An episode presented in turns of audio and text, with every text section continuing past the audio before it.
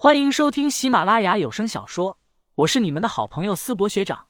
这一期我们收听的的是恐怖悬疑小说，书名《守夜人》，作者乌九，播音思博学长。欢迎大家多多关注支持，你们的支持就是我创作下去的动力。第一百四十二章，有什么好嘚瑟的？一辆六座的商务车正顺着笔直的公路朝夜山开去，开车的人正是吴天昊。而后座，林旭、江子晴、邓世杰和白水清正安静的坐在车上。白先生，你这葫芦里到底卖的是什么药啊？林旭坐在江子晴身旁，有些奇怪的看向白水清，说道：“让吴天昊把江子晴和我抓回去。”白水清此时手中正拿着一本历史书看着呢，不只是历史书，还有各方面的地理，甚至有关阴阳界的许多书籍。他的脚下摆放着许许多多的书籍。并且他看书很快，基本上一页扫一遍就看下一页。林旭甚至都怀疑这家伙认不认字呢。此刻，白水清已经找了地方，换了一身干净的衣服，收拾一番后，看起来虽然不说形象能有多好，但也好过之前的乞丐形象。听到林旭的询问，白水清慢慢将书放下，平静的说道：“到了守夜人后，一切都听我安排吩咐就行了。”林旭有些狐疑的看了白水清一眼，便不再多问。白水清抬头看向前方那座高山，问道：“前面就是夜山了吗？”“嗯。”吴天昊连连点头。他此刻紧绷的神经也总算是彻底放松了下来。自从到了通幽岛上后，吴天昊虽然看起来表现的轻松惬意，但精神却时刻都是高度紧绷着的。此刻总算是要回到夜山了。他才稍微放松下来一些，白水清微微点了点头，开口说道：“吴天昊，回到守夜人后，你就按照我吩咐你的事情做便是了。”是。吴天昊重重点头。白水清又看向林旭、江子晴等人：“你们也是如此，按照我给你们每个人所说的干就行了。”白水清给他们各自交代了任务，并且都是私下叮嘱的，其他人也都不知道白水清究竟想要干什么。总算，车辆慢慢往叶山开去。此刻，叶山的入口处，安无涯、吴正信、郭成、钱多明四人都亲自来到这里了，还有众多守夜人高手。当然，这些高手皆是吴正信换来的。如果不是场景不太合适，吴正信恨不得叫个乐队敲锣打鼓呢。出息了呀，儿子总算是出息了，把林旭和江子晴给抓回来了。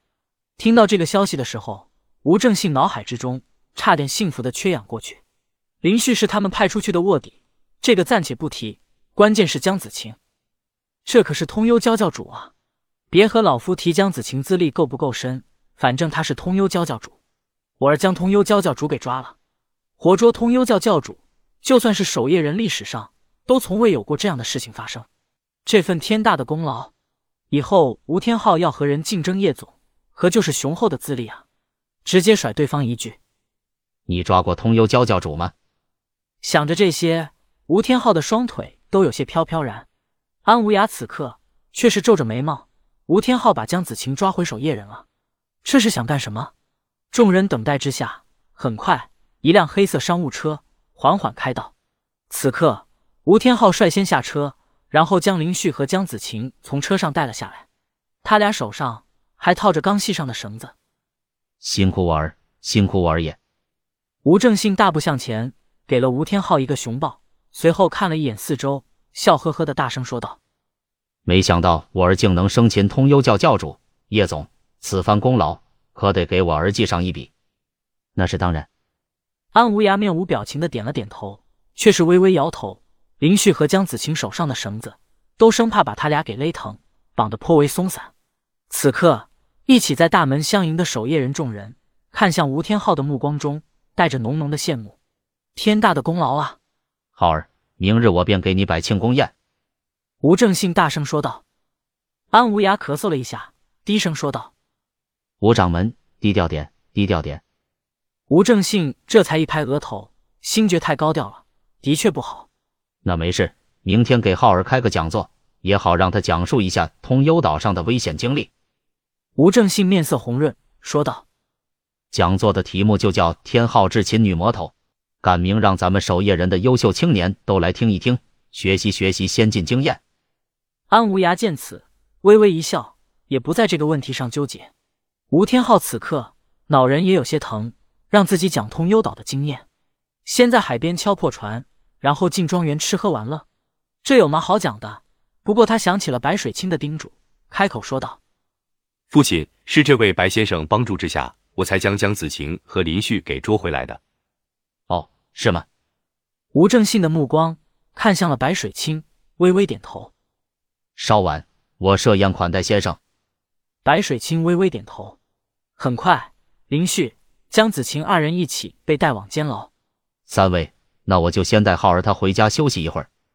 吴正信笑容满面的对安无涯三人说道。随后，吴正信带着吴天昊、白水清和邓世杰离去。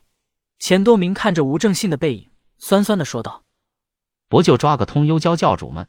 有什么好得瑟的？羡慕啊，真他娘的羡慕啊！”安无涯沉声说道：“走，我们三人先去会议室商议一番，看看这江子晴葫芦里到底是卖什么药。”回到家中后，吴天昊也闲不住。称带邓世杰在夜山逛逛，两人便离去，留下白水清单独和吴正信待在一起。吴正信此刻让下面的人上了一壶好茶，请白水清在后院中落座，缓缓说道：“白先生，品品茶吧。你和我儿子是如何认识的？”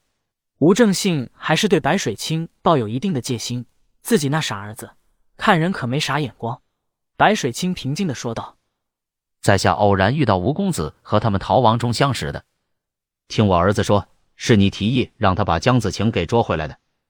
吴正信笑盈盈的问道：“嗯，是的。”白水清笑着作揖说道：“久闻吴掌门的大名，一直想要拜访，没想到碰巧遇到吴公子，便一同前来夜山。”吴正信微微点头，随即说道：“这几日我让人带白先生在夜山逛逛，逛完。”就让人送你回家。